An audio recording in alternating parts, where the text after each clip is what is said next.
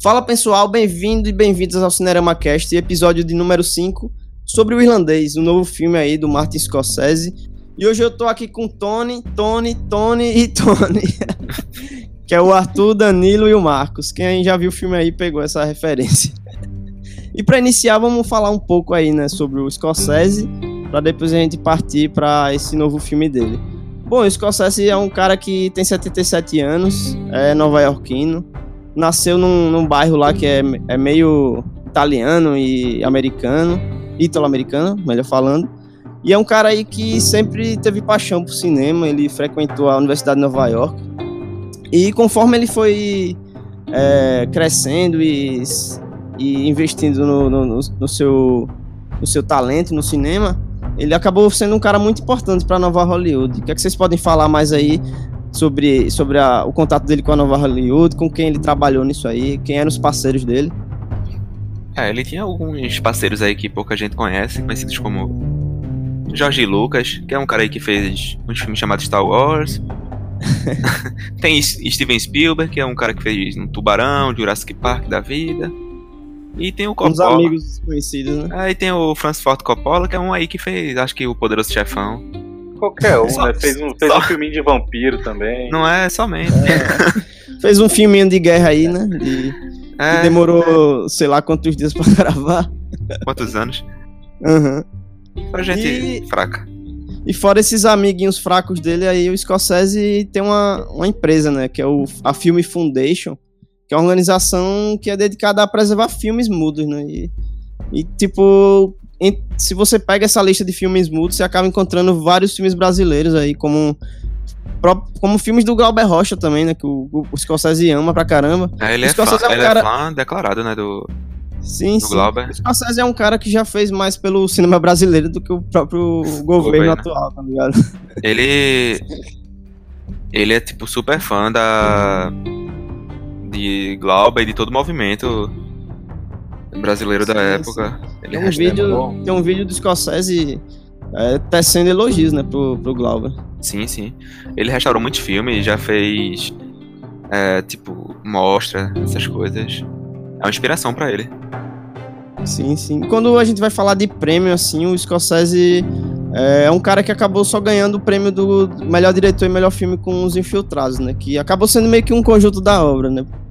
O, pelo menos para mim, ele ele fez muitos filmes bem melhores antes, assim, e talvez tenha sido esnobado. Ele não ganhou com bons companheiros, tipo.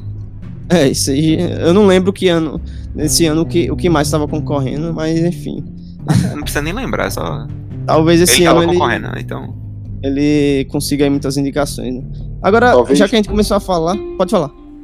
Talvez essa, essa, essa esnobada por parte da academia com as obras dele é, seja deixar, seja feito aí um, um, estabelecido alguma coisa, né? Fique o recado aí com, com, com, o próprio irlandês, que é um filme que foi feito pela Netflix, que foi quem deu oportunidade para ele fazer do jeito uhum. que ele uhum. queria, e talvez seja a obra aí que tenha mais premiações, né, cara? Ou seja, talvez a, a última obra, uma das últimas obras dele, feita fora do, do, do, do escopo de Hollywood, é que talvez seja a mais premiada.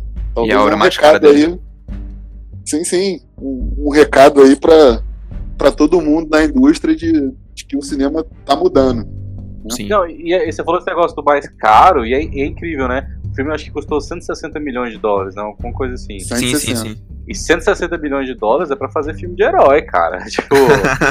Porque é, é muita grana. Esse tipo de filme, ele normalmente tá na faixa ali dos 80. Dá pra fazer um parque de diversão inteiro, né? Tranquilamente. E eu lembro que o ano passado o representante do, da Netflix foi o Roma, né? Que, que muita gente tava apostando aí para ganhar o prêmio de melhor filme. Que o que acabou sendo foi pro Green Book, né? E, eu, e eles têm essa desculpa de.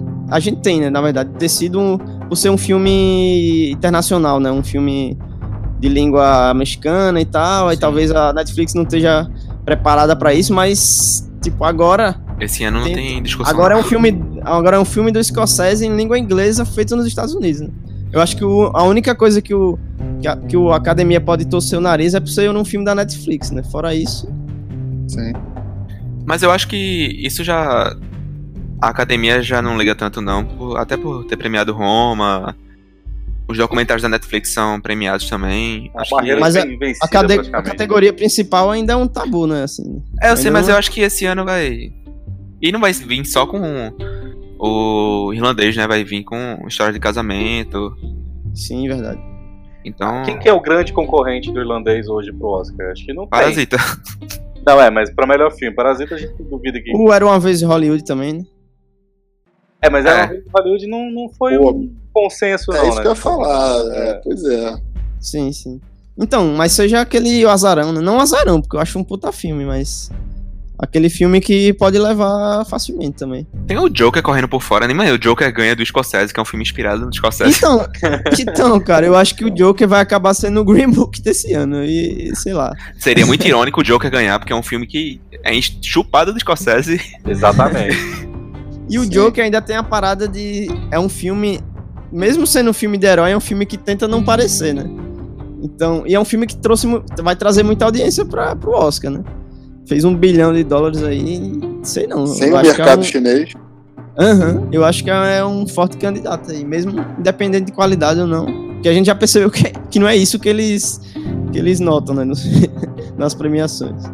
Mas enfim, falando aí sobre. A gente começou a falar sobre filme, e eu citei o, o prêmio dos infiltrados. A gente vai trazer aqui é, comentários sobre alguns filmes do Scorsese. Como ele tem mais de 50 filmes aí, é, é meio possível a gente trazer todos e ninguém vai ter saco de tá comentando aí. Então eu vou, eu vou começar pelos Bons Companheiros, que é o para mim é o melhor filme dele assim. É, apesar de ter gostado muito do irlandês, os Bons Companheiros para mim é um- ainda é a obra-prima principal do Scorsese assim. Que é o filme de máfia dele, que ele mostra a ascensão, né, de um personagem é, até a- é, nesse mundo da máfia até o declínio dele como ele passa esses perrengues do- da vida do crime e tudo mais. E outro filme é, seria o Cassino, que já é um filme que também é de máfia, mas já é de um cara que já tá, já tá ali é, na função de administrar um cassino. E é um cara bem mais velho, diferente do personagem do- dos bons companheiros. E que, é, que tem toda essa coisa, né? Do, do, dinheiro, do jogo de, de poderes e tal. é, eu, eu acho incrível também o Cassino. Eles, esses dois filmes, é quase, juntando com o irlandês, é quase uma trilogia, né? Sim, sim, sim. Uma trilogia não pretendida. Sim, sim. Aham. O que, é que vocês podem comentar mais outros filmes dele aí? Aí eu vou falar do, do filme a qual foi introduzido a- ao estilo, à obra do, do diretor. Foi Gangues de Nova York. Um elenco também absurdo. Eu acho que o início da parceria do Scorsese com o DiCaprio foi ali, foi naquele filme. É, Daniel Day-Lewis, a Meryl Streep macho, né, que a gente fala. A estética do filme, é, a maneira como, como ele conta a- a, história uma coisa onde você tem pouco relato, porque era, eram, eram coisas meio que do submundo, de crime, etc e tal, numa época onde você não tinha muita possibilidade de documentar muita coisa. Tem um negócio da sujeira, né, cara? Você sente a sujeira do filme do Gangue de Nova York. Parece que. Você o ar tá sujo sempre também, né? pesado, É. exatamente. Ou você tá sujo de lama, ou você tá sujo de carvão, de alguma coisa, ou do dia a dia mesmo, porque o banho não era uma coisa recorrente naquela época. Eu gosto muito do filme, as lições que o, que o filme dá, a maneira como as pessoas né, lidavam. E o Lobo de Wall Street, que estreou em 2013, eu tenho uma conexão meio que pessoal com esse filme, porque no final de 2013 eu, eu eu me aventurei na corretagem. Eu tinha meio que como parâmetro, meio que um pouco carica- caricaturizado o que foi apresentado no filme. Mas É, tu não fez as mesmas coisas que o personagem do DiCaprio fez, não, né? não, não, eu ia falar que meio, meio- meio que a, meio que a- tal. não, meio que a, brasi, meio que a brasileira, mas o, o- o ritmo, a informalidade, tanto no lidar com os colegas, com, com os superiores, o ambiente de trabalho de um, de um salão de corretagem, né? É, é isso, era no meio do dia, do nada, entrava alguém num, paleta mexicana e o cara, pô, quatro horas da tarde da quinta-feira já tinha gente bebendo. Era um negócio, não, é, não era tão explícito como mostra no filme, mas a ideia em si foi adaptada à brasileira e eu, e eu óbvio que o filme, né, para todo mundo que trabalhava lá, era, era objeto de admiração e de, de, de debate, porque era isso, todo mundo era tipo, tem que ser o Lobo de Wall Street, meu irmão, tem que vender e tal. E é o filme que tem a maior bilheteria dele, se eu não me engano, né? Acho que a maior bilheteria de cara. Scorsese é, é com o Lobo. É, eu acredito que sim. Esse filme foi muita iniciação de, pra muita gente do Scorsese, né? Sim. Por ser um filme mais pós-moderno e, a- acabou muita gente conhecendo ele a partir desse. Eu fui introduzido ao Scorsese pelo Ilha do Medo. Acho que é de 2010. Porque eu já era muito fã do DiCaprio e eu tava vendo tudo que ele tinha feito. E o primeiro filme que eu vi foi Ilha do Medo, que muita gente já viu e todo mundo sabe que um filme, quando você termina, que você fica em choque. E eu fiquei pensando, tipo, caramba, é o melhor filme da minha vida na época. e é um dos filmes mais diferentes do Scorsese em questão de. Ele começou a experimentar mais coisas né, na década. nessa década. E é um filme mais diferente dele, sobre o, o investigador que vai na ilha procurar um, o paciente desaparecido da, do manicômio e se envolve em altas aventuras. Aí. e um outro filme dele que já é um, já, já é um tema bem presente nas suas obras, que é Silêncio. Que é um filme que pouca gente viu. Que é o filme que é entre Lobo do Street e o Irlandês, saiu em 2016. Só que é um filme incrível. Belíssimo, com, com Andrew Garfield, o Adam Driver e o Liam Neeson. Cada um atuando melhor que o outro. Sobre os portugueses missionários no Japão. E é um filme incrível. Ô, Danilo, bem lembrado tu, tu citar o Silêncio, porque é um filme que, que tem essa história do, dos portugueses que, é, católicos que vão pro Japão quando o catolicismo tá banido, Sim, né? sim. E tem todo aquele sofrimento deles e tal. E é um filme super lento e, e longo, tem, se não me engano, 2 horas e 40, que... que... Parece ter mais. Sim, sim. E é a mesma discussão que, que tá tendo com o irlandês. Eu não lembro se na época o Silêncio teve essa. Mas eu, Mas eu conheço gente que não assistiu no- irlandês porque disse que é longo. Então, Então, aham. Mas, tipo, essa coisa da- do filme ser longo e lento, do, eu acho que o, o Silêncio é muito mais sim. nessa questão do que o irlandês se justifica na, na, na parada de você sentir. Meio que você sentiu que o personagem tá são passando, coisas sabe? diferentes, né? É, eu, eu ia entrar, eu ia entrar nesse mérito. O, o, o Aquele tempo pacing, morto é justificável, sabe? sim, o, Uhum. o pacing do filme, no caso do Silêncio, ele tem a ver com, com, com, com suplício, exatamente. A montagem do filme, missionários toda- portugueses, do- dos japoneses que Sim, estavam sim. passando por um momento econômico na época, né, completamente diferente, o banimento lá do, do- do catolicismo. Tem todo E o uma- uma sofrimento, coisa- né? É, o suplício, aquela coisa do, É. do, do calvário mesmo, sabe? Tipo, fazendo um paralelo aí Uhum. com, com a questão do cristianismo. A É, eu lembro de uma tem- cena, exatamente uma cena que apareceu no trailer na época e foi meio que me, me despertou um, um pouco mais para poder assistir o filme da, da crucificação à beira-mar, onde o Aquela nível do mar é subia. onde- Tem, tem Sim, alguns sim. takes ali que a sensação que você tem é que aquilo aí não estava sendo filmado para ser montado num filme, mas a sensação que você tem é como se fosse os olhos de um espectador, alguém que estivesse na faixa Sim. de areia olhando aquilo acontecendo. Uhum. Pô, é, Eu acho to- totalmente justificável, sabe? A duração do. do- E é um filme, tema assim. Bem recorrente nos filmes dele, né? A religião, o catolicismo. Porque Scorsese é Uhum. bem católico. Inclusive, inclusive no irlandês agora também, né? Tem. A, a gente tem algumas cenas, tem do batizado lá, tem algumas cenas na, na Uhum. igreja católica também. Ah, não, aproveitando aí, é, eu acho que o primeiro filme que, que eu vi da lista, assim, do, da filmografia dele, que me introduziu, mas na época eu era muito novo, acho que era novo ainda, né? É, mas eu gostei e acabei tendo que rever ele depois de novo, foi Gangue de Nova York, é, que me, introdu, me introduziu a esse mundo. E aí foi igual, acho que a gente tava até conversando aqui um pouco antes. E aí tem aquela coisa, né? Quando você começa a gostar de cinema, aí você, aí você quer ver aquela- aqueles filmes que todo mundo sempre fala, né? E aí eu já fui direto pra Taxi Driver. E que, assim. É, você- eu acho que alguns filmes você tem que ter uma certa maturidade pra ver, né? O Taxi Driver mesmo, ele tem essa coisa da violência. E a gente vai até falar um pouco disso no irlandês também que parece que tá glorificando a violência e não é exatamente isso, né? Ele tá falando de um cara doente ali que não entende exatamente a, a vida em sociedade ali, né? O, é, ele não sabe exatamente o, o que, que, é, o que, que é certo e o que, que é errado. Sim, sim. Até pelo Scorsese ser um cara. Um, um cara católico, um cara cristão, ele não, não culpa seus personagens, né? Ele, ele sempre acredita no perdão deles, no. no- sabe? numa redenção. assim. Sim, sim. E eu acho que, que para colocar aí, acho que do, de, da lista dos filmes deles, eu queria, eu tenho dois. Um é Cabo do Medo, que é um filme que eu não vejo tanta gente comentar, é um filme, é um filme um pouco mais antigo. Mas assim, quem puder ter a oportunidade de assistir, estiver vendo aqui o podcast e não tiver assistido ainda, assiste. Eu tenho certeza que o Deniro tá cheiradão nesse, Então, era, nesse era filme. isso que eu queria comentar, porque Ele tá muito pra doido, velho. gente que nasceu dos anos 90 pra cá, talvez você não, é, não tenha visto o Deniro. O, o Deniro atuar, atuar de verdade, saca? A gente Se pega um ele esforçar no- pra atuar, exatamente. Exatamente. E nesse filme, cara, você entende por que, que o Danilo é o Danilo, entendeu? Então, eu, eu até, quando a gente vai comentando sobre o- as interpretações, os atores, eu, quero, eu quero- até quero comentar sobre isso do Neneiro. Porque, porque ele já foi, tipo, um dos meus atores favoritos, assim, tipo, e eu acho que nesse ele voltou a ser, sabe?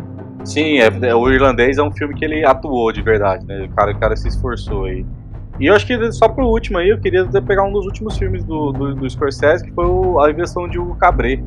E muita gente fala mal, tem muita gente que não gosta, mas é, é um dos meus filmes favoritos. Ele tem uma, ele tem uma pegada nostálgica com o cinema, assim, né? Ele é, Uma homenagem ao cinema, né? é uma homenagem ao cinema. Então, assim, pra quem gosta de cinema, cara, é, é um filmaço. Não, não, não vai pelas críticas de quem, quem fala que é ruim, que é comprido e tal, não. Pra mim é um, é um dos melhores filmes dele, dele e é um dos meus filmes favoritos também. Uma homenagem a Georges Méliès, toda. Você vai, conhe- você vai conhecer um pouco da história do cinema ali, né? Exato. E é um filme infantil, Uhum. né? Scorsese Sim. sempre variando no. Uhum. E ele usa o 3D, né? E eu- só, só pra complementar, eu falei do, do Oscar que o Scorsese perdeu em 91, que foi o ano dos bons companheiros. O que acabou ganhando foi o Dança com Lobos, do Kevin Costner. Eu não cheguei a ver esse filme e só por ter tomado o Oscar não tenho vontade de ver, não.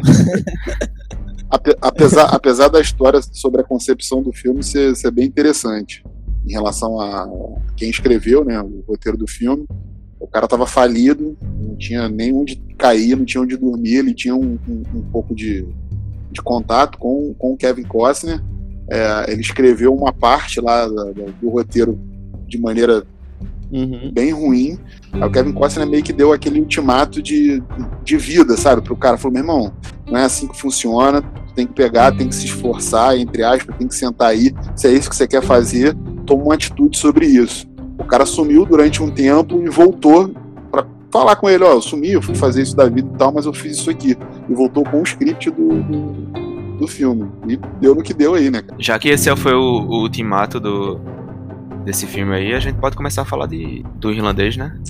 Não, mas assim, só, só antes da gente começar a falar do irlandês, eu queria fazer um comentário aqui. É, é que assim, a, a gente tava falando mais cedo antes de gravar, e aí eu acho que é interessante a gente, a gente deixar isso, já que a gente já tá falando da filmografia mesmo. Se a gente pegar de 2010 pra cá, é, a gente vai ver que os filmes, todos os filmes do Scorsese são muito diferentes um, do- um dos outros, assim. São, é um cara que muito, tá né? experimentando, e de 2010 pra cá, é o cara que tinha 67, 68, e tá com 77 agora. Ou seja, é um cara que, que ele não precisava estar experimentando, sabe? Que ele já. é, você poderia imaginar que ele já sabe o que ele tem que fazer, ele vai fazer daquela maneira e não vai mudar. E não, um cara que. Sim. que Mas ele é apaixonado por cinema, né? é Então, apaixonado por cinema e continua construindo o cinema, né? sim. Sim, sim.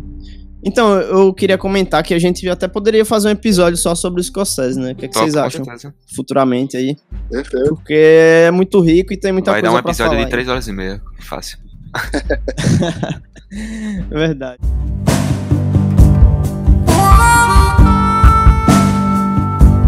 Então, galera, vamos falar um pouco sobre o filme aí. Não pausa o podcast, não, se você fez, se tá com vontade de fazer xixi aí, segura. Espero que vocês tenham feito antes. e vamos falar aí sobre o, o irlandês, né? Esse novo filme do Scorsese.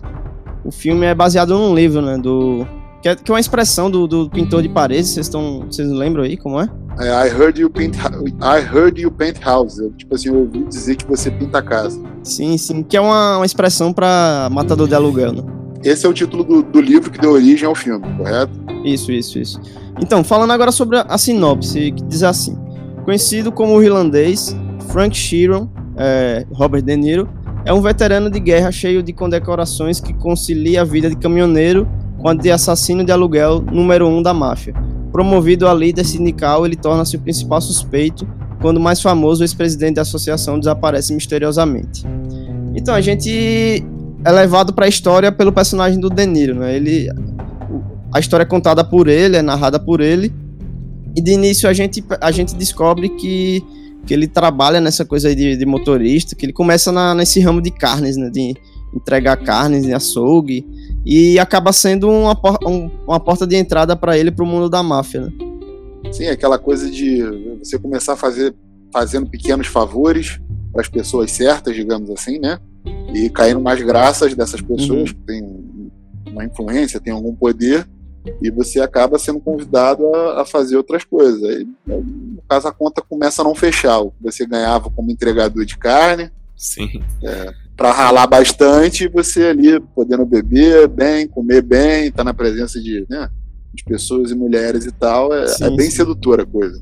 A sinopse traz essa coisa dele ser veterano de guerra. Não, não é uma coisa que o filme só lembra cena, tanto, né? assim, por, por, é, tanto que ele só cita num, em uma das cenas. A, por enquanto, como a gente tá sem spoiler, a gente não vai citar qual cena é. é. Só, eu, eu vou, vou, fazer dois comentários aqui. Um em relação a ele sendo motorista e, ascendendo até a máfia, né? E em relação a, a ele na guerra.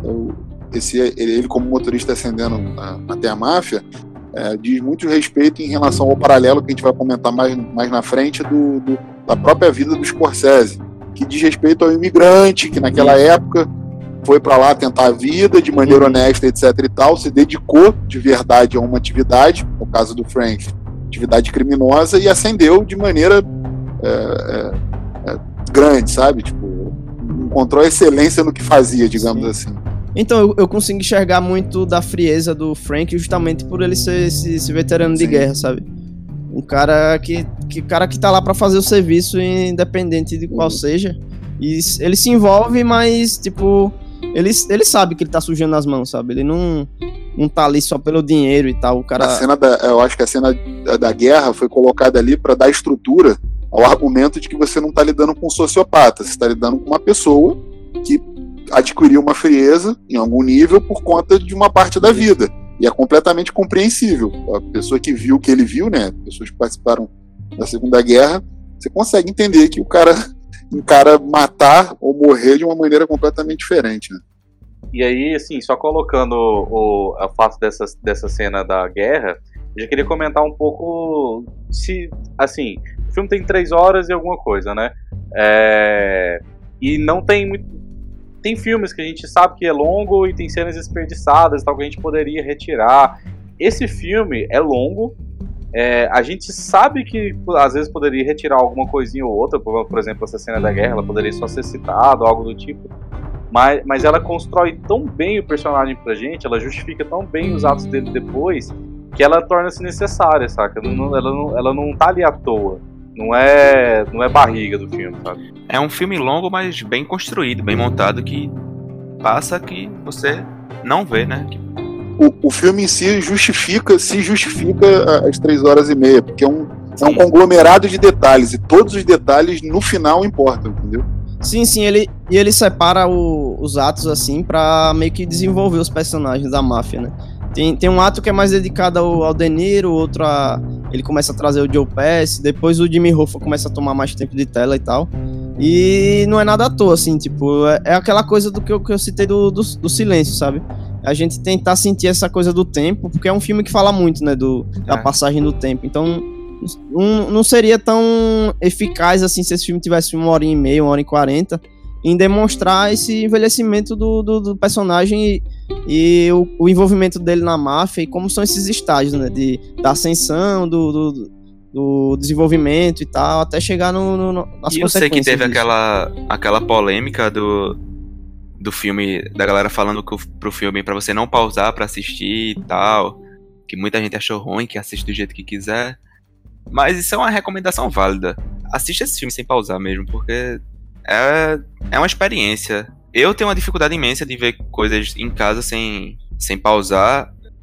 Aí eu, eu preferi ir ao cinema assistir e foi uma experiência absurda. Mas aí tu teve o privilégio de ver no cinema, aí não tem como fugir. Então, não. exatamente. aí eu no cinema, eu não, não mexeria no celular, não mexo. E ainda a experiência do som, da imagem é totalmente diferente. Porque quando a gente entra no mérito do filme ser da, de um serviço de streaming, querendo ou não, vai ter essa opção de pausar, né? Então não é uma coisa que dá para controlar, sim, assim. Sim. Mas a recomendação é válida. Deixaria o filme um pouco confuso também, porque eu, eu, pelo menos eu tive uma certa dificuldade de identificar as épocas em que as coisas estavam acontecendo. Por mais que uh, o efeito do rejuvenescimento lá, que é algo que a gente tem que comentar, tivesse ficado muito bom, é, às vezes se você parar, voltar e tal, você não vai entender muito bem o que, está acontecendo quando, sabe? Você não vai perceber é. a passagem do tempo ali. Sim, isso, eu, isso eu, eu confesso que é confuso. Eu, eu, vou até além em relação a isso, é, é, até a maneira como o cineasta pensa na obra e, e, e, e as mensagens que ele quer passar em cada, em cada camada que, que, que representa. É, normalmente as pessoas, quando escutam esse tipo de recomendação, elas escutam no imperativo, é como se fosse uma ordem. Aí a pessoa se sente meio que, como assim, brother? Eu vou assistir um filme do jeito que eu quiser. Quando na realidade tem elementos no filme que eles se sustentam, eles foram pensados, eles foram né, construídos para que você tenha a experiência total com o filme sendo exibido de uma vez só. O próprio Scorsese deu, vou fazer um paralelo aqui, o próprio Scorsese deu, deu uma entrevista dizendo que ele já assistiu é, 2001 de diversas maneiras, e uma das maneiras foi mudo. Ele tirou o som do filme para entender o como só as cenas ditam o ritmo. É quase como se fosse um, um as cenas criassem música, as cenas criassem, criassem ritmo, sinergia. Então, às vezes, ele, como cineasta, pode pensar em alguma coisa assim para a obra dele, e você interrompendo, é, é, você, você quebra parte desse, desse encanto ou parte da experiência. Enfim. Teve um, um jornalista que criou um, um guia para você assistir o, o, filme como se fosse uma minissérie de quatro episódios. Não sei se alguém viu isso. ah, eu vi, eu vi. Eu tava, a gente tava até falando sobre isso, porque o público brasileiro tá um pouco acostumado com isso, né? A gente tá fazendo muito isso aqui com a Globo Filmes. A Globo lança os filmes aqui, aqui no Brasil, né? De, dependendo do filme, alguns fazem mais sucesso, outros não. Ela pega e joga o filme pra TV como minissérie. E aí ela faz ali dois, três, quatro episódios daquele filme. É, eu vi que isso vai acontecer com aquele filme da Abby, né? Que foi pro cinema e vai acabar virando uma série no e Globo. O Marigela também. Marigela também. É, é, provavelmente. Então, é, falando sobre isso, sendo, sendo, que a galera tá pedindo isso, é, tá, tá brigando muito com isso, mas é, o filme de Scorsese não, não, é uma montagem que, que te faça ficar com tédio, sabe? Não Sim. é um Belatar, ou um cinema que é lento e fica na mesma cena 20, não, 30 minutos. Não é o próprio 2001, como ele é, bem, ele é bem dinâmico. Tipo, claro que ele não é dinâmico e energético como um Lobo de Wall Street, um Bons Companheiros e tal, mas nesse ele, ele é um pouco mais, mais lento, mas também condiz não é tão com, lento com, como com silêncio, a história que ele quer contar, né?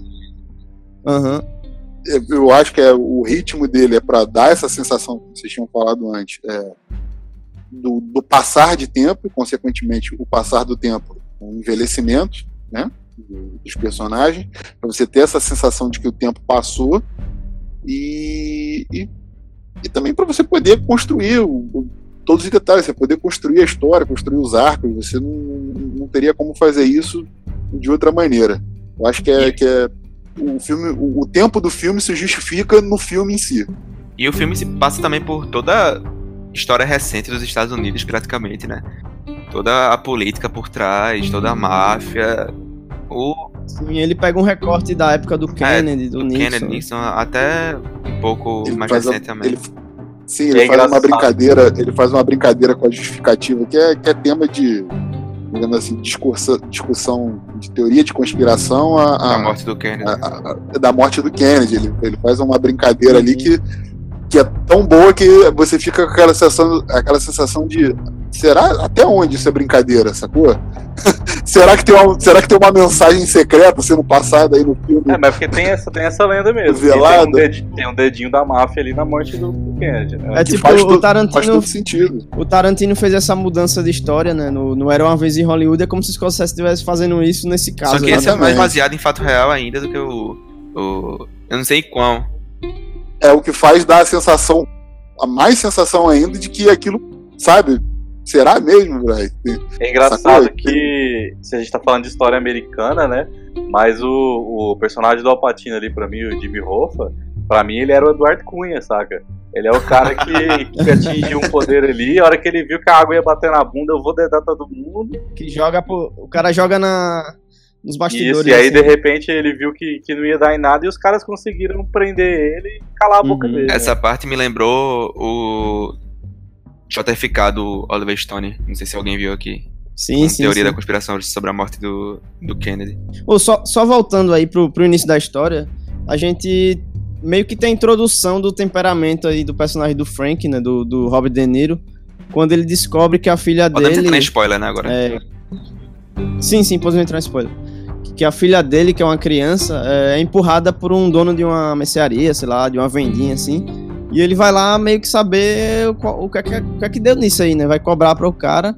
E tu, tipo, você acha que ele vai ter uma conversa, mas ele não vai ter uma conversinha normal, né? Ele pega o cara espanca. E é exatamente aí que ele. que a filha dele vê, tipo, quem é o pai dela e o que ele tá disposto a fazer, sabe? Tipo, o que acaba traumatizando aí a a partir personagem. dali ela muda completamente, né, com ele. Aham, tanto que a personagem. é, a partir daí a personagem fica praticamente muda o, a- o resto É. do filme, sabe? Ela é uma personagem que fica mais nos olhares do que no. Com ele mesmo não e dialoga mais. Aham. Ela até se aproxima de outros personagens, né? Do Jimmy, né? Aham, amigos dele, mas dele mesmo não. não- Ela fica. Eu até achei. Eu não sei se eu achei errado. Mas o Jimmy fica dando em cima dela desde criança. Então, né? eu, eu também fiquei com essa sensação, cara. Eu achei muito estranho o relacionamento. eu também achei isso. Assim, eu, talvez não seja isso porque ela confia nele e ela é um personagem que tem um sexto sentido, né? Ela, ela consegue saber a galera que é meio mal. Mas, mas assim, Sim. pro Jimmy Hoffa, o sexto sentido dela não, não funciona. E, é- e E ela não gosta do Joe Pesci, né? Então, sim. eu, eu, eu acho, eu acho que a cena do, do, do espancamento lá do dono da loja é, tem o mesmo sentido da, da cena de guerra. É para dar estrutura a um outro tipo de relacionamento que o protagonista tem com a Sim. outra esfera ou outro personagem. A guerra serve para descaracterizar ele como sociopata e, a- e o relacionamento dele com o próprio trabalho, como ele faz as coisas. E aquilo ali é para estabelecer o relacionamento que ele tem, bem ou mal, com a família. Que é uma criança que nasceu é, meio ali à violência. Em determinado período da vida, ela vai entendendo da maneira que ela consegue. Ela é muito pequena, ela, ela bem ou mal, ela tem medo, mas ela ama o pai, mas ela tem aquela distância meio que segura de receio, que ela não entende muito bem o que, o pai faz, mas ela sabe que aquilo ali está errado. Em relação à a, a, a relação dela com o Jimmy Hoffa, é, eu vejo muito a- a- aquela coisa do, do, do padrinho. Eu, não vi, eu não vi maldade nisso, não, sacou? Eu, eu, eu senti, num- eu senti um- uma coisa genuína.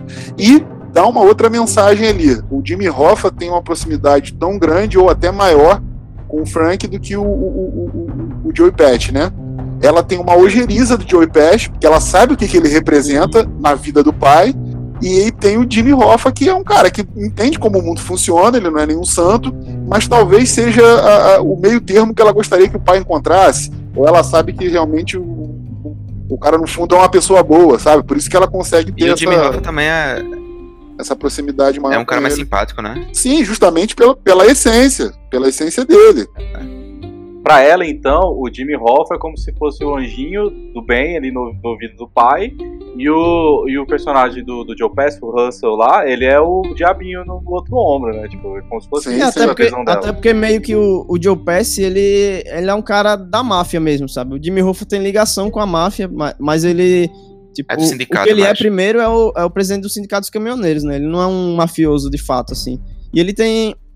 Ele tem esse lado mais... Não diria infantil, mas... Mais aberto de... Tem, ele tem essa coisa de gostar de sorvete, né? É um cara mais brincalhão, simpático. O Joe Pesci já é um cara mais fechado, ele tenta... é, conversar com ela, mas você- vê que é meio forçado, assim. Esse sabe? personagem do Alpatino é também o, o- praticamente o alívio cômico do filme, né? Sim. Aham. O personagem do Patina, ele, ele é meio que o cara dos fins justificam os meios, né? Enquanto que o, o pessoal do, do ligado ao Russell lá, já da máfia, eles já não estão nem aí. Tipo, é, o fim e o meio é tudo a mesma coisa. O Marcos falou dessa cena aí de guerra, é a cena em que o, o De Niro tá mais jovem, né, lá, servindo ao, ao exército, tá na guerra. E, tipo, tem dois caras do exército inimigo ca- cavando a cova, né? Se não me engano, é Alemanha. Aham. E meio tipo, eles estão cavando a própria cova porque o De Niro atira nos dois, assim, na maior frieza. É, ele até fala, ele fala assim, eu não consigo, até hoje eu não consigo entender. Eles sabiam que iam morrer e eles estavam cavando a própria cova. O porquê que eles faziam Uhum. isso, né? Será que eles, eles achavam que se eles fizessem um bom trabalho, eu, eu ia, eles iam liberar eles, eles iam ser perdoados de alguma forma? É para dar Sim, aquela sim. estrutura do, do, do tipo assim, da frieza, realmente. Você fez o cara cavar a própria cova e atirou nele a sangue frio e, e é isso. Uhum. Era o meu trabalho na época, eu sou, vou trabalhar com isso de novo agora. E tem um lance sobre isso aí, né? Que, assim, mais na frente, ele pega e fala. é, ele pergunta lá se, se ele recebia as ordens pra fazer isso, né? E ele fala que não, que ninguém nunca falou diretamente pra fazer aquilo que ele fez com, com- na guerra, sabe? Mas É, estava ele subentendido. Tava subentendido. Então, mas ele não precisaria fazer daquele jeito, entendeu? É, é, tal, ele tinha escolha. Assim como ele teve escolha no final do filme, sabe? E ele teve escolha, no- ele teve escolha durante o filme. O, a própria questão do, do, do- Russell ser o diabinho, como você falou, e o Jimmy Hoffa ser o anjinho, é porque chegou um momento da vida que ele atuava tão bem, tanto numa coisa quanto na outra. Ele tinha a possibilidade de tentar seguir a carreira sindical, mas ele nunca se desligou da máfia. Ou seja, ele tinha a possibilidade de fazer o que ele sabia, é, pressionar onde ele precisava, que a carreira sindical não é uma coisa é, preto no branco, tem aquela área cinza ali, como a gente estava falando, que é as pessoas entendem o mundo como ele é e lidam com a máfia, lidam com os trabalhadores, lidam com o empresário, mas ele nunca se desligou da máfia, sacou? É, é, é a, é a escolha, literalmente. Durante a vida inteira ele escolheu a- aquilo ali, a violência. Essa coisa dele ser ligado à máfia, tem uma cena, assim, assim quando ele já tá dentro mesmo e fazendo trabalho pra eles, de tipo execução e matando os caras e tal, tem uma cena do, do batismo, né, do filho dele, ou é da, da filha dele, na verdade, que tá todos os mafiosos lá que é, na cena, e é tipo, quase toda a cena que ele tá com a família sempre tem algo sobre esse lado do crime dele, né? Seja uma TV ligada falando sobre é, alguém, algum, algum mafioso que morreu, alguma coisa do crime, ou seja nessa cena do, do batizado que tá todos lá meio que como até como padrinho, né? Me lembrou o casamento do, do cara nos Bons Companheiros. Sim, sim, é como se ele tivesse é, fechando esse vínculo totalmente, assim, não, não, não tem como separar a família desse mundo do crime, né? Exatamente. É, É o batismo dele ali. a, a, a mensagem é essa: você não tem como é, é, separar a máfia do, do- da sua família, sacou? Tipo, você não tem como separar a sua vida. Eu acredito que a mensagem seja essa. Além de ser uma homenagem a, àquela, àquele, a- àquele arquetipo do, do- da máfia como um todo. A máfia é extremamente ligada à igreja católica, Aham. aquela coisa de, Família. da família, o batismo, etc e tal. Tem. Aham, co- coisa que tem no Poderoso Chefão também, né? Perfeito. Isso, isso se comprova quando ele também ganha aquele anel do Joe Pesci, né? Que é como se fosse. Ali é de fato o, o casamento do, do- dele Sim, sim, com, sim. com o mundo do crime, assim, né? Eu, eu digo, E, eu, e é- eu digo que seria a coroação. Tanto que, o- que o- que o. Russell deixa bem claro que ele é o. é, são, são três pessoas que usam esses anéis, né? Três pessoas usaram, três Aham. italianos. Você é o primeiro irlandês a usá-lo. Então é do tipo, sim, sim. "Ah, olha onde você chegou, eu te, eu te fiz poderoso desse jeito. Ele até fala pra ele. É interessante a gente comentar que, que esse filme é, ele conta toda essa história através da narração em um, em um momento que ele tá lá no asilo, né? Se- é, tá sentado na cadeira de roda. A gente fica nessa. nessa. aham, a gente fica nessa alternação de, de- de- da vida dele no mundo do crime, ele um pouco mais velho e ele sentado contando a história, né? E aí e é, e é a partir daí que ele vai ditando toda a história. E é incrível como o Scorsese usa do. Ele sabe muito usar a narração, né? Como ele usa a narração mais como complemento do que tá, do que tá só repetindo o que tá sendo mostrado pra gente, né? Não é, não é nada à toa, assim. A narração sai do filme, sai do. Só de contar a história, né? Tipo, quebra, entre aspas, a quarta parede, complementando com os textos que vão passando Sim, na, sim. na cena, mostrando. Então tem uma cena que, que é tão quarta parede assim, porque o, o, o personagem de De Niro cita uma cena que o, person... que o mafioso manda um recado para o cara, e ele fala mais ou menos, tipo, o recado foi esse, aí explode um, um iate, assim, sabe? Sim. Ele, ele tá demonstrando pra gente ao mesmo tempo que ele tá contando a história. E toda vez que aparece um personagem novo, é, a câmera pausa o filme, aparece um texto e mostra o nome do personagem e a forma que ele morreu. Sim, a sentença dele, né? É. tipo, Fulano morreu com 13 tiros na cara. É pra tu ver que o, o próprio filme pausa, né? Então você tem que ir ao banheiro nessa hora aí. mas mas é, é muito doido isso de mostrar a sentença mesmo, porque ele mostra que não dá importância, né, pra esses caras, né? Ele já mostra Sim, que todo mundo morrer, morreu. Pronto. Eu acho que nem só isso, nem só de dar importância não, é porque pra, o que fica parecendo pra mim é que o fato do, do personagem do De Niro continuar vivo até que a, uma idade bem, bem alta, assim, né? Ele, ele fica bem velho, Uhum. é, é quase que uma punição pra ele, saca? Enquanto os, os outros acabaram ficando pelo Morrendo cedo. morrendo cedo, É. ficando pelo meio do caminho, a punição dele é meio que assistir, assistir a tudo isso, sabe? Uhum. E em E- contrapartida, ele abandonado pela família e, bem ou mal, todo mundo que ele conhecia, todos os amigos dele, morreram ao longo do caminho. Ou seja, literalmente ele ficou sozinho, é. né? Sim, sim.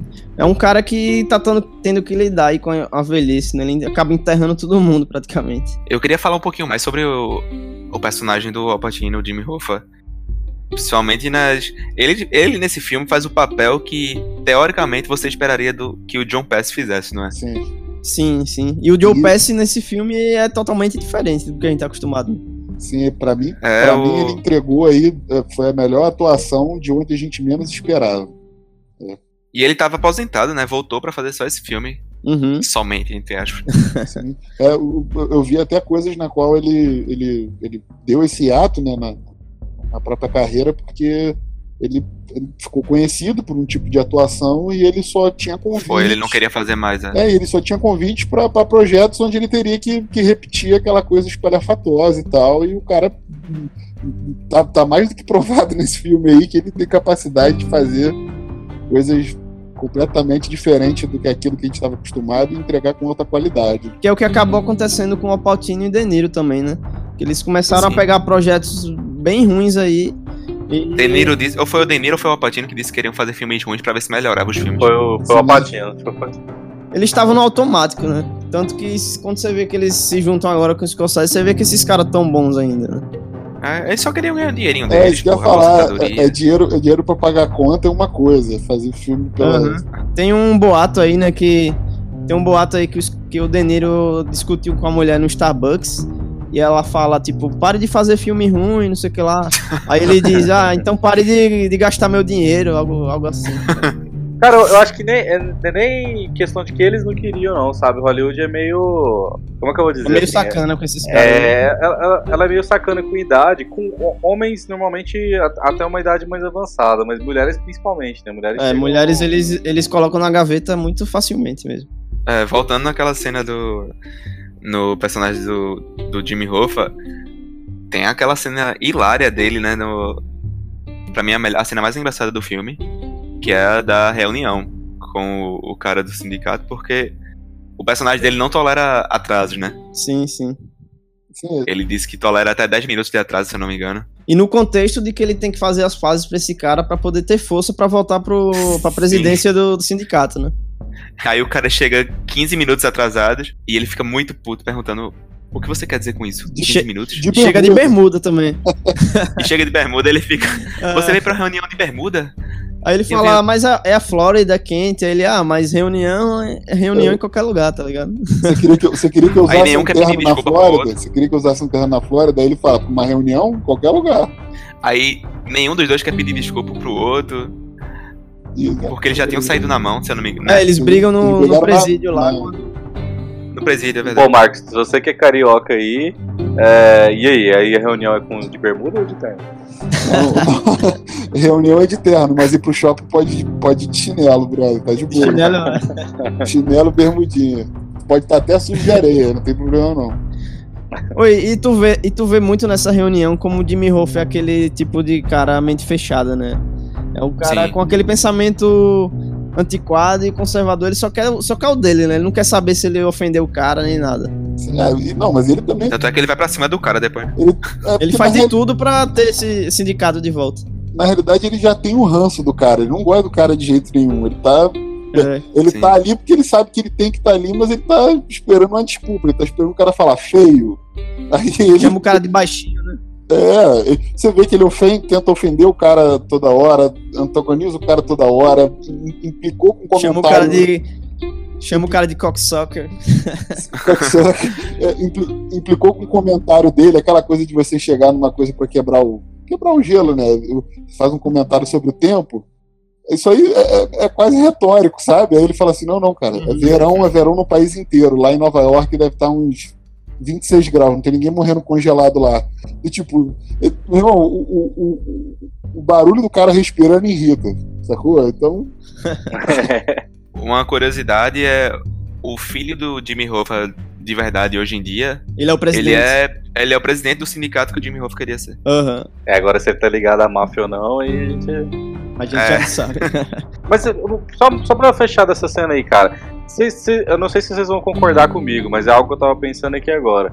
Talvez o, o que ele quis di- dizer com, com o Jimmy, os personagens do Jimmy Hoffa, é, nessa parte aí dele brigando pra tomar o sindicato de volta, é o cara que não aceita a idade que tem, né? E não É o- aceita se aposentar, né? E isso, ele não aceita que tem um cara novo pra pegar o lugar dele, saca? E enquanto os outros estão entendendo ali a velhice deles e, meio que, e meio que passando o poder pros outros. Tanto é que tem uma cena, e aí eu não sei se é coisa da minha cabeça, vocês vão confirmar pra mim, que o, o De Niro, na hora que ele vira o líder do sindicato lá dele, da regional, né? Ele entrevista um carinha que passou mais ou menos pela mesma situação que ele passou no, no roubo do caminhão, no roubo da carne do caminhão. E aí esse cara, lá na frente do filme, mostra ele assumindo mais responsabilidade, saca? Ficando mais poderoso. Eu não sei se vocês repararam nisso, é o mesmo Sim, sim. personagem. Não, não tinha reparado. Sim, sim, mostrando que tipo, E- é, é cíclico. E isso, e, e os outros personagens estão aceitando esse ciclo. E o personagem do Jimmy Hoffa não, ele tá Uhum. negando a, E ele enfrenta a máfia sem, sem pudor, sem nada, né? Até o personagem do De Niro chega pra falar com ele, pra pedir pra ele parar, porque a galera tá ameaçando ele. Uhum. Aí ele fala E que o- renunciar é tipo a mesma coisa que morrer, né? Sim. É, e é o que acontece. Então, a gente, a gente comentou essa cena do. do- que, é- que seria a cena mais engraçada do filme, ou cômica. Que ela, ela se sucede de um, do que vem uma, ser a cena mais triste, né? Uma das cenas mais, mais tristes. Que é pelo. O Jimmy- tanto do Jimmy Hoffa negar essa coisa do. De parar, de não. De, de ficar se, se envolvendo com essa coisa do sindicato. Ele começa a mexer com a galera lá de cima, né? E nisso acaba caindo no colo do, do De Niro tendo que executar o próprio amigo, né? E a cena que, que se monta disso, essa cena que tem cerca de 20 minutos, a forma que, que é montada eu, eu acho incrível, sabe? E o cara não sabia que ia matar, né? Só na hora que ele, que ele chega no carro junto com o Russell, ele chega lá pra, pra dizer que ele que vai matar mesmo. É, teoricamente, é, né, eles vão fazer a viagem lá pra, pra fazer um. Como é que eu posso dizer? Uma viagem. Pra, é, não, pra se divertir ao longo do caminho a gente vai, vai fazer alguns Ah, sim, negócios, sim, mas coisas de rotina. Com as esposas e tal, e, e a viagem Aham. é, culmina. Aí no meio do caminho tem um desvio, né? A viagem culmina no, no- no- no- nele ser o algoz do, do- do melhor amigo, digamos Aham. assim. Né? Que o Jimmy Hoffa era o melhor amigo dele. Joe Pass fala pra ele que ele vai ter que ir pra Detroit, que arrumou um, Um um avião. avião, né? Um jato pra levar ele. E tem aquela cena que ele entra no avião e, e o Joe Pass fica sentado lá no carro, né? Meio que É, porque só, tipo, aceitando e. e porque, tipo, é doído pros caras, né? Ele, eles gostam do, do Jimmy, mas sabem que uma hora Não. ou outra isso aí acaba acontecendo. Não, não. Quem gosta mesmo, só quem gosta do Jimmy é o, o- é o Frank. É o De Niro, é. É o De Niro. O Sim, resto sim. da galera é, é- é- mais, um, mais uma coisa, mais um empecilho, mais alguma coisa a ser resolvida. O, o negócio é que ele também faz com que o Frank seja o algoz dele, justamente porque. Então, ele mas eu falou- acho que ele, eu acho que ele sente pelo Frank, sabe? Porque ele gosta do Frank, o Joe. Então, mas é sacanagem, Não, ele né? Não gosta. precisava ser o Frank. Não, não, não. T- t- é, Ele explica. É, por alguns motivos. Um, primeiro, é um teste, porque é onde você realmente prova que você está disposto a fazer qualquer Hum. coisa pela família. Quando eu falo família, é a Sim, máfia. isso é. Sabe? Sim, tipo, a- sim. a máfia tá acima de qualquer pretensão pessoal sua. E dois, Uhum. ele sendo o algoz é a garantia de que a máfia tem de que é, ele não vai ser avisado, ele não vai ser. é, não vão tentar proteger ele, entendeu? Porque a única pessoa que teria acesso a esse tipo de informação que poderia fazer com que o atentado falhasse é o próprio Frank. Então o que, que você faz? Você manda o Frank fazer. Que aí é o seguinte, meu irmão, Uhum. ou tu faz com ele ou a gente faz contigo. É isso. É a garantia do serviço, do serviço entregue. E diz muito, é, é, diz muito a- em relação à estrutura, a, a mente, né, o, o mindset da própria máfia em si. Como, como a coisa funciona, como são dadas as ordens, o porquê das ordens, a estrutura. Mas eu falo que é sacanagem porque, assim, ele poderia ter ido até o lugar, ao local e armado pro Jimmy, mas não precisava ser ele o cara do tiro, entendeu? Mas eu acho que foi uma questão de respeito, sabe? Tipo, ele não aceitaria que fosse um, Que fosse um capanga qualquer matasse o cara, sabe? Não, eu já. eu- foi aquilo que eu falei, eu já acho que tinha que ser ele, porque pra máfia tinha que ser ele. É o seguinte, ou, ou você, você tem que matar ele. É porque, teoricamente, fora a família dele, quem mais importava pra ele era, o- era um amigo dele. Aí a máfia falou assim: olha só, Se eu não me engano, o Pesce fala que tem que ser ele mesmo. O, o, o Joey Pesci fala que tem que ser ele por esses dois motivos. E ainda fala pra ele: eu Uhum. entendo o que você tá passando porque eu já passei por isso. Do tipo, Sim, eu já é o tive estágio, que- né? Uma hora ou É. outra isso acontecer. Exatamente, a, a, a, a- é pesar da cabeça de quem porta a coroa. Quando ele, ganha- ele ganhou um anel, ele ganhou um status, ele ganhou uma série de responsabilidades e ele tem que responder à altura ali. Então o negócio é o seguinte: o desafio agora é esse. A gente tem um empecilho, tem um cara que tá arrumando problema, e infelizmente ele, ele é seu amigo. O que, que você vai fazer? Você vai continuar amigo dele ou você vai resolver o problema como você sempre resolveu? Ele acaba. E é muito doido que esse filme, pelo menos no- quando eu vejo os- alguns personagens, eu vejo que o filme é muito do olhar, sabe? É, eles expressam muito pelo olhar, assim. Apesar do De Niro narrar o filme, contar toda a história, quando ele tá em cena, ele não é um cara de falar muito, sabe? Ele, ele só representa no olhar e, e, e ele faz suas funções, né? Ele representa no ele olhar chega- a intenção, né? Aham.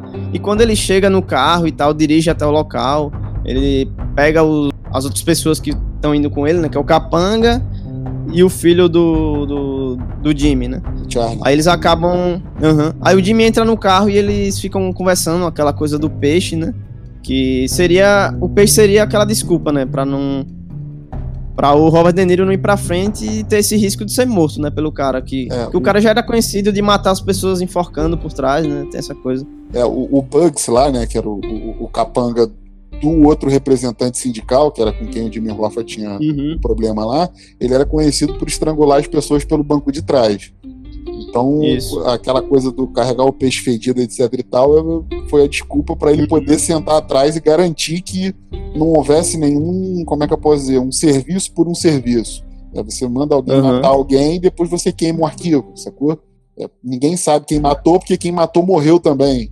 Então, Aham. quem mandou matar. E é muito cara, doido. E é muito doido que o. A, a conversa que o De Niro tem com o Jimmy nessa, nessa cena, e o olhar que ele, ele tá com um olhar meio distante, assim, porque ele sabe o que é que vai aco- acontecer, né?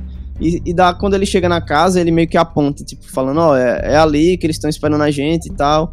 E o Jimmy tá lá todo inocentão, né? Que ele confia muito no amigo, ele nunca ia passar na cabeça dele que seria traído, assim. Até, ele, até que ele entra na casa e, e leva aquele tiro, tiro meio covarde, assim, trás, né? Ele, acre- ele acredita no Frank até o último momento de vida, tanto que ele reconhece que tem alguma coisa errada na casa e ele não foge. Uhum. Ele fala pro Frank: tem alguma coisa errada, vamos sair daqui.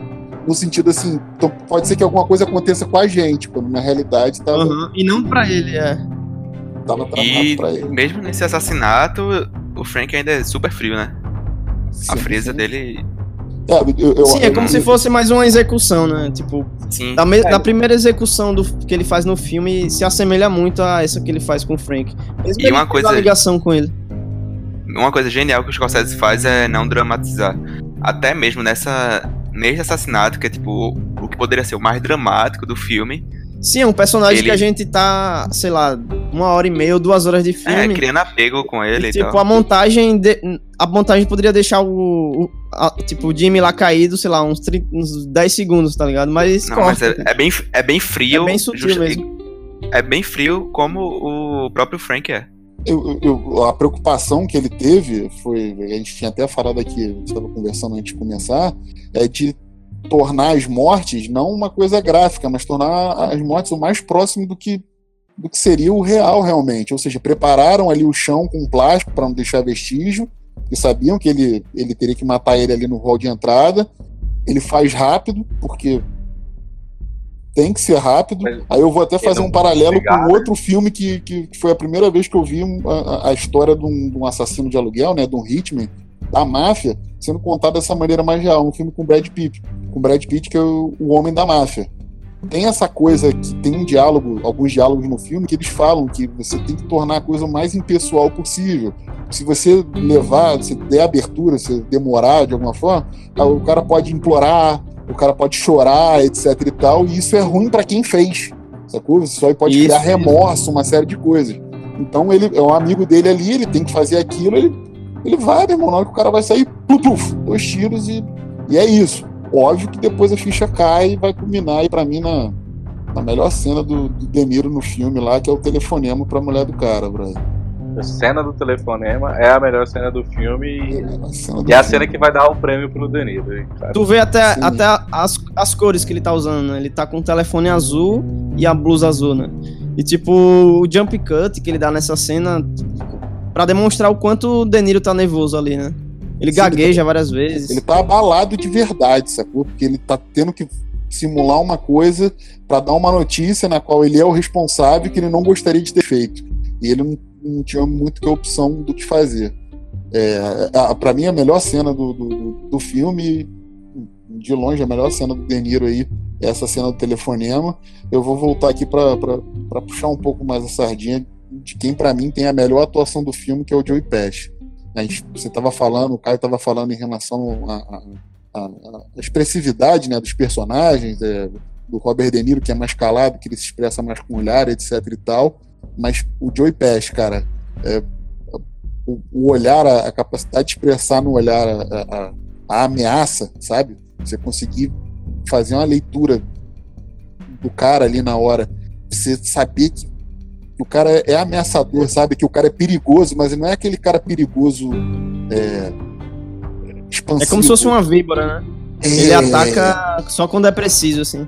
Exatamente, o cara é E é bem silencioso, né? é uma ameaça constante, sabe? É uma coisa que você, você olha assim, é, você tem medo. E meio que você justifica o porquê a filha do, do, do- do Frank possa ter esse tipo de Isso, comportamento. isso, isso. Ela, é porque tá estampado na cara do cara, brother. O filme inteiro. Aham, o cara é um maligno, velho. É, o cara é do mal, brother. Se, se der pra usar essa expressão, sabe? Tipo, bem, bem genérica, mas é isso, brother. O cara é a representação do mal ali. Ou só pra voltar, tu falou dessa coisa da, da frieza do, do personagem. Eu queria até comentar, porque muita gente falou que o filme é como se fosse um, o Scorsese reciclando seu próprio trabalho, que ele tá fazendo só mais um filme de máfia. Eu acho que pelo contrário, sabe? Tipo, tipo primeiro eu acho que não, não- o Scorsese não é só filme de máfia, ele tem um... O cara tem uma filmografia enorme, ele passeia por gêneros e tal.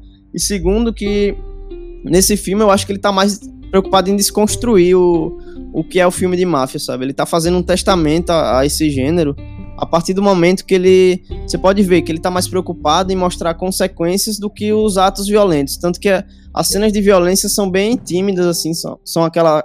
a câmera afastada, ou ele colocando a câmera na. Tipo, do lado Nas de flores. fora do, do, do estabelecimento que acontece o ato. Tipo, ele, ele coloca as- a câmera nas flores, né? Quando o cara vai matar Sim, na é barbearia ali e tal. Então não. A câmera vai passeando por todo o ambiente até chegar nas flores. Sim, sim. Tanto que quando ele tá. Tanto quando ele tá ne- nessa preocupação de mostrar a ascensão da, da máfia e tal. Mas ele tá meio que fazendo um estudo do homem nesse meio, né? Ele não tá preocupado em falar, explicar como funciona a máfia, como funciona esse negócio. Tipo, diferente do que ele faz no Lobo do Wall Street, que ele faz meio que um. explicando o que seria essa coisa de, de lavar dinheiro e tal. Tipo, nesse e filme ele não tá preocupado. também. Aham. Ele não tá preocupado em mostrar o- esse mecanismo, é, esse mundo do crime. Ele tá, ele tá fazendo um estudo de personagem também, né? Do, do homem que se corrompe e as coisas que ele tem que fazer pra. e o, a- o, o que tá em jogo, né? A família que ele perde, tudo, tipo, toda essa proximidade e tal. E, e é sobre isso, sobre envelhecer num mundo que você vai sujar as mãos, né? Não tem glamorização também, né? O, Isso. o- ali é todo mundo. Tipo assim, nenhum deles tá usando terno caro, nenhum tá no jantar chique. co- Mesmo quando tem um jantar chique, que é comemora- comemoração lá do sindicato, isso não é exatamente importante. A câmera dá, é, a pro- usa a profundidade de campo ali pra deixar o fundo desfocado, né? Ficar só ficação neles. da- da- das cenas de morte, é, eu acho que são por dois motivos. Um, para você dar esse, toda essa ambiência que você disse, e para tornar mais factível. Eu acho que a, a intenção do Scorsese foi é, transformar a- a- a- o ato ali no mais próximo do que se aquele ato acontecesse de verdade, como aconteceria, entendeu? Isso. É, e a, e a- Diferentemente, comparando de novo com, com Bons Companheiros, né? Que as cenas de morte do, desse filme é São gráficos. né? toda É, muito gráfica, glamorizada, Sim, demora a acontecer. é aquela coisa de você ter a perspectiva de quem vai ser morto, olhando pro, pra arma, pro silenciador, uma frase Sim. de efeito, Uhum. alguma coisa. Isso é, é- é coisa de Hollywood. Então, Quem, quem Nesse aqui é legal seco. não faz isso. Pelo contrário, tem que ser o, o mais rápido, o mais limpo possível por uma série de motivos. O, o- a questão a da glamorização, rapidinho, a- a questão da glamorização também diz respeito ao, ao- a, a vontade dele trazer é, o como a, a máfia se comporta de verdade. Que a glamorização é, vai de encontro ao interesse maior, né? Do que é, é se manter no anonimato. Ninguém quer chamar atenção para si. Quem é mafioso. E também mesmo, porque a história. A história tá sendo contada pelo Frank, né? O personagem do De Niro, que é um cara que não tá preocupado em, em contar os feitos da máfia e tal. Ele, ele é um cara que já tá velho, sabe o quanto sofreu, né? As consequências que ele sofreu sobre isso. Então não tem por que ele contar isso de uma forma é, detalhada e tal. Ele explica como, como ele faz, né? Pra matar os caras. Mas você vê que é de uma forma fria. Ele tem a cena que ele diz que o certo a se fazer quando você vai executar alguém é ir ao banheiro, para caso você é, fique nervoso e tal, né? E ele brinca dizendo que foi ao banheiro antes, então não precisa fazer isso, né? O que vem muito da frieza dele também. E ele fala também nessa cena que é, tem que matar na frente da família pra a família saber o que, que, que o que tá acontecendo, o que é. Pro recado ser completo. Mas, né, mas- É, mas isso aí é Sim. foda porque aí o, o- as crianças vão querer crescer e se vingar, né? ou, ou vão ficar traumatizados, igual a, fi- a filha dele. É. E a cena, a cena que ele tá escolhendo armas, o que, é que vocês têm pra dizer aí? pô, a colocação que você fez aí enquanto a gente tava batendo papo, cara, pô, é genial, cara. Fala aí, Caio, a tua colocação. Então, é que, que acabou me lembrando. É, tem a tradução, né? de- do, que ele fala do shot, né? Que pode ser tanto o tiro, que, pode, que é o tiro da arma, né? Como também o shot de disparar uma, uma- a, a câmera, né? O, o shot de disparar, né? E, e aquele momento. Isso você já tá num nível que você consegue perceber que o personagem do De Niro é um pouco do, do Scorsese, né? Se colocando ali, né? Do, um pouco do alter ego dele. Ele tá um pouco falando sobre o cinema dele e, essa coisa dele tentar se adaptar, né? A novas mídias, a, ao que o cinema tá se tornando e tal. E ali é como se o Scorsese estivesse escolhendo lente ao mesmo tempo que o Danny tá escolhendo arma, né? Que arma usar, é, qual é a mais adequada e tal. Então eu acabei tendo essa. pensando nisso aí. Assim, é, no caso, o chute, né, que é o, é o disparar, disparar de uma arma ou disparar de uma câmera, né? E ele, com Uhum. o conhecimento que ele tem, né, do ofício dele, ele tentando ali separar a, a melhor ferramenta, digamos assim, para ter o melhor, melhor disparo. Seja o De Niro lá com o disparo de uma arma e o Scorsese com, com- com o disparo de uma cena, né? O disparo da câmera para capturar uma cena. Vocês estavam estavam falando em relação à a, a, a, a crítica que teve, que é mais do mesmo, etc e tal. Se a gente fizer aqui uma análise rápida em relação a- a esse ato aí que a gente falou no início, do, do Scorsese ter experimentado, já depois de, de ter uma carreira consolidada, uma série de outras coisas, outros filmes, com outras temáticas, outras pegadas, etc e tal, e tá lançando o irlandês agora, é onde eu vejo que ele pegou, ele bebeu de outras fontes, experimentou outras coisas, aprendeu coisas novas e pegou o que ele mais gosta de fazer, teoricamente, o que ele faz melhor, e ao invés dele pegar e fazer mais do mesmo, ou fazer uma coisa com, com, com recursos contemporâneos, eu acho que ele elevou, cara, o, o- o próprio conceito do, do filme de máfia em si, entendeu? Ele pegou uma Sim, coisa sim. que era muito bem estabelecida pra, por ele e colocou em outro nível. Ele falou assim: olha, isso aqui era assim, eu fazia assim, agora eu tô fazendo assim. Depois disso, depois disso, tudo, desses, desses anos que eu experimentei uma série de coisas. E ele levou um- talvez um pouco de, dessas coisas todas pro próprio irlandês. E tu parar pra pensar, o Scorsese é um cara aí que tá com 77 anos e ele fazia filme na película, né? Hoje ele já tá no digital. Além do digital, ele já fez filme em 3D. Agora ele vem com o CGI da, do, que é o deepfake, né? Que ele, é, ele, ele usa pra deixar os personagens mais novos. Maquiagem digital, né? Isso. E fora isso, ele tá fazendo um filme pra um serviço de streaming, né? Então a gente aí percebe o quanto esse. Ele tá. Ele é adaptável. tá adaptado, é, ele não, não é um cara que se fechou a, a essas novas ferramentas, assim. Ele não, não é um cara que acha que o cinema acabou e tal. Claro que ele tem as críticas dele lá ao cinema hollywoodiano de blockbuster e tal, né? Que é os filmes da Marvel e tal, mas ele não é um cara que desistiu, né? De tentar Não, é, ele, captar esse público. ele, ele se adaptou a- a- a- ao novo cinema, mas sem perder sua essência. Pra mim é isso. É, inclusive a crítica dele vai nesse sentido, né? O que ele, o que ele critica, aí principalmente da Marvel que ele falou lá, é a falta de experimentação dos caras, que os caras Sim, criaram a É fórmula. tudo mais, do- mais do mesmo. e segue a fórmula ali. E outra que ele falou também, que é, que é ruim, a gente tá. E eu acho assim, isso é realmente ruim. A gente, graças a Deus, a gente tem a Netflix aí, a Amazon e tal, pra poder superar isso. Mas o, o que a Disney tá fazendo com o cinema é, é muito ruim pra gente, cara. Porque E ele teve problema pra conseguir é, fechar esse filme, né? Uma, alguém que bancasse, né? É, Eu acho que ele teve problema até chegar na Netflix. Sim, tanto que ele, ele, tá, pro- ele tá com um filme pra lançar aí. E pelo que eu vi, o próximo filme dele, além do documentário que ele vai lançar, vai ser pela Paramount. E aí eu não sei como é que foi essa negociação aí. Com o DiCaprio, né? Se não me engano. Sim, sim, sim. E só voltando, a gente falou sobre armas. Tem uma cena que a gente tem que comentar. Que é quando o De Niro joga armas num lago. Ah, que o lago fica cheio de arma, né? Isso, cara, é muito doido. E ele fala que, tipo, ele brinca que tem tanta arma lá que dá pra montar um arsenal de guerra, né? É, ele, ele fala que daria pra armar o, o exército de um país pequeno. Ele fala assim, a Isso, quantidade de armas no, no canal tal lá, se, se a polícia fosse investigar e tirasse todas as armas de lá, daria pra, pra, pra Uhum. armar um, um, um exército de um, de um país pequeno.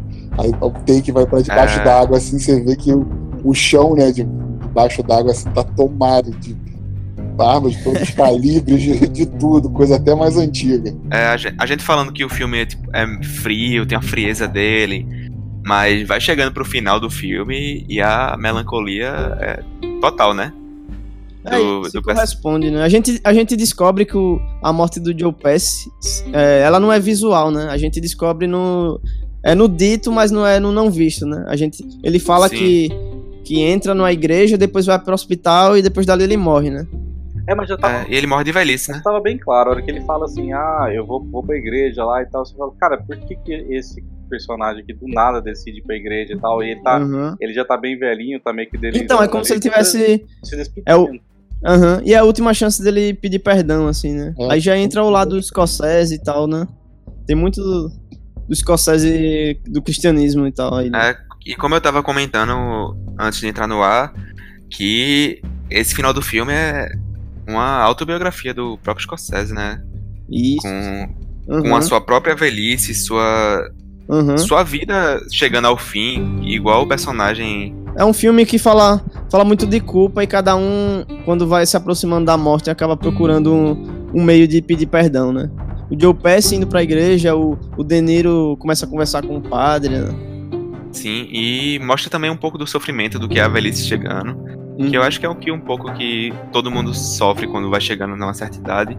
E eu acho que o Scorsese queria muito fazer eu tinha lido que ele queria fazer esse filme já tinha um tempo. Mas eu acho que veio na hora certa, porque se ele fizesse esse filme mais novo, ele não teria uma leitura tão boa de quanto ele teve da velhice Uhum. fazendo esse filme agora. os paralelos que são que, que ele tenta fazer, eu acredito, né, com, com ele mesmo, com a história dele em relação ao protagonista, a questão do, do imigrante que, que ascendeu, eh, colocou numa posição de ser muito bom no que faz, né, aprender muita coisa nova, eh, e como essas relações, né, em relação ao, ao trabalho, relações de poder, escolhas, famílias, da família e até a velhice, o que que isso pode resultar dependendo das escolhas que você faz, né? E talvez o quão bom você seja no que você faz. O filme me pega muito quando ele parte pra sutileza de detalhes, assim, sabe? Quando ele tá é, proposto a falar sobre envelhecimento, sobre essa consequência do, do crime, né? Essa coisa de, de você envolver sua família, eu acho muito interessante é, como você tem a, o, a figura do Jimmy Hoffa é, saboreando lá né, o seu sorvete, que é- seria o, a- o momento de prazer dele.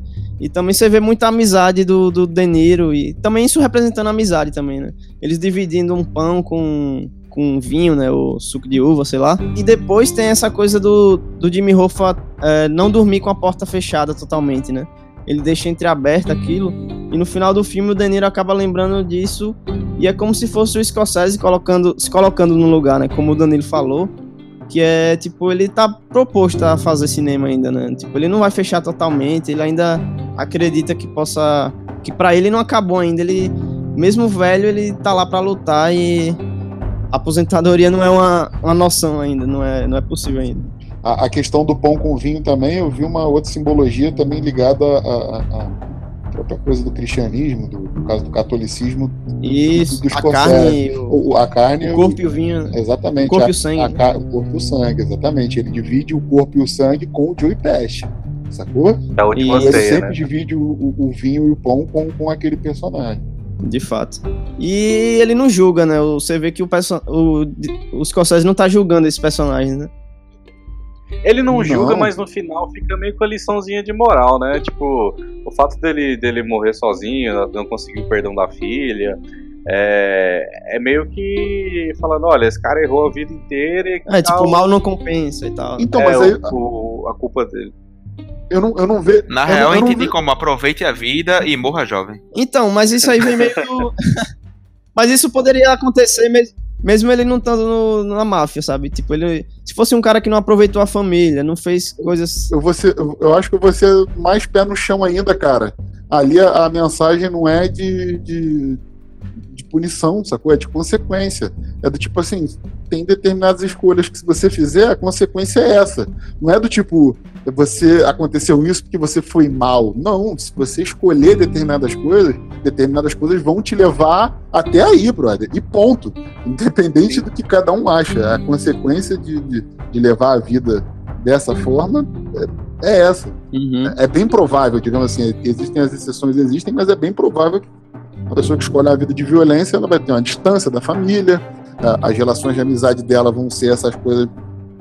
É, você pode chegar um momento que vai ter que matar o seu amigo, é, e no final da vida, brother, seus amigos vão morrer, talvez sobre só você, e você não vai ter amigo, família, não vai ter ninguém. Literalmente você vai terminar sozinho. Eu acho que é, é um, é um- é um recado de consequência, né? não de, de punição, sabe? O que é que vocês têm mais pra falar aí sobre esse final do filme? Eu fiquei com uma dúvida, cara. Vou levantar essa dúvida aqui. Talvez seja uma dúvida até, até boba. O, o filme começa com, com, com ele contando a história, né? É, já velho contando a história, mas parece que ele tá contando a história para alguém. E no final do filme, mostra ele, quando, quando tem a chegada dos policiais, você imagina que o quê? Que vai fechar o ciclo ali, no caso, o início do filme, é ele contando a história pros policiais, e o final do filme mostra os policiais sentando e ele começando a contar a história, digamos assim, né? Sendo que ele se nega a falar com todo mundo. A pergunta é, para quem ele estava contando essa história? velho? Pra gente, pô. Perfeito, perfeito, Eu pensei que fosse pro perfeito, Pablo perfeito. também, tipo, ali, né? É. Mas, mas eu, não, eu vou falar, eu vou assumir uma coisa aqui. Por um momento eu achei que ia ter um, um Stan Lee ali, tá ligado? Tipo, o Scorsese iria ser um, um sei lá, um jornalista. Aham, um jornalista que tá escutando essa história aí, sabe? Ele sempre foi. Ou alguém que tá, ou alguém que tá escrevendo a biografia do, do Frank, sei lá. Eu pensei também Você um pouco fala. no, no padre. É, É, porque o padre era uma que acompanha ele nessa dele. época. é. né? Então, até então eu pensei também, mas teve um momento que o padre pergunta sobre uma coisa que eu acho que foi quando ele é quando dá o link para para o assassinato do Jimmy Hoffa e quando ele tem que dar o telefonema, que ele até fala, quem dá um tipo de telefonema desse, que tipo de pessoa dá um telefonema desse? E ele não conta pro padre. Ele fala que ele fez uma coisa que ele se arrepende, que é na realidade a única coisa que ele diz que se arrepende, e ele não conta pro padre. Então, se ele tá contando a história pro padre e a história na história aparece o telefonema e ele não conta do telefonema pro padre, eu acho que foi aí que pra mim não fechou. Foi aí que eu meio que descartei que ele tava contando a história pro padre. É como se fosse off, né? Essa, essa, essa parte que ele tá contando. Ou, ou então tem um outro lance, que é- ele tá, ele tá morrendo e aí aquilo da vida tá passando na frente do olho dele, né, cara? A gente falou de cenas tristes, mas a gente acabou de esquecer de uma, né? Que é quando ele vai tentar falar com a filha lá, né? Ah, a filha trabalha num nossa. banco, se eu não me engano. E ele tá lá velho, com muleta, tipo, enfrentando a filha e tal. E ele chega pra conversar com a filha e ela foge, né? Tipo, e foi de cortar o coração aquela cena. Sim, Você viu, aquela cena foi muito triste. você vê o Deniro velhinho ali, com dificuldade de locomoção e tal. E você percebe a, a carga que, que essa cena tem e que justifica tanto a personagem da Ana Paquin não falar, né, velho? Tipo, ela. Que ela tá fugindo dele. Isso. Porque ela tá contando a história pra. Tipo, Danilo tá contando a história pra quem? Pra gente, tipo. E da visão dele, Como é né? a visão dele, aham. É. E a- com a pessoa que ela menos fala é justamente ele, né? Não E depois ele vai falar se com ela a. falasse tanto. Ele vai falar com a, a outra filha, né? É, a outra. A gente começa. a A gente. Claro, a gente já entendeu, né? O porquê dela tá assim, mas a gente tem a confirmação pela outra filha, né? Que ela realmente fala isso. Ela fala a vida delas Tipo, você não bosta. sabe o. É, você não sabe o quanto isso nos causou, né? Ela fala alguma coisa assim. Sim. E ele tenta ainda, né, retomar um pouco, a, aproximar, se aproximar um pouco, né? Mas o tempo passou, né?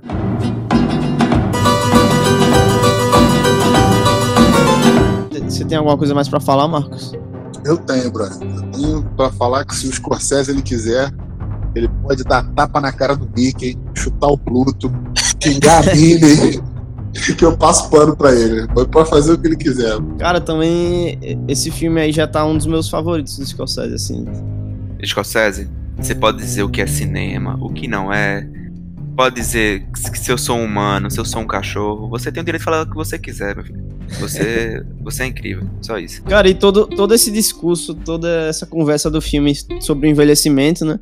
A gente percebe o quanto o Scorsese envelheceu, mas a gente, como a gente comentou, né? O quanto ele se adaptou e tal. E é um cara aí que já tá com outros projetos pra- vir aí, né? Ele, se eu não me engano, ele confirmou um documentário que vai falar da cena musical de Nova York dos anos 70 e tal. E também tem um longa, né? Do, que é com o DiCaprio, como o Danilo falou.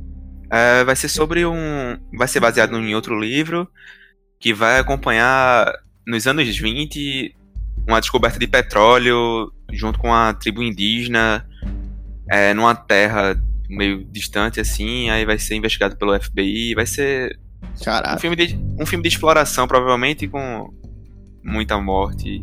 Interessante, interessante. A gente não sabe ao certo se vai ser com, com a Netflix esse filme, né? Vai ser lançado pela Paramount, né? É, pelo Pode que eu vi, vai ser com a Paramount mesmo. É. E vai ser com um novo queridinho dele, né? O novo De Niro.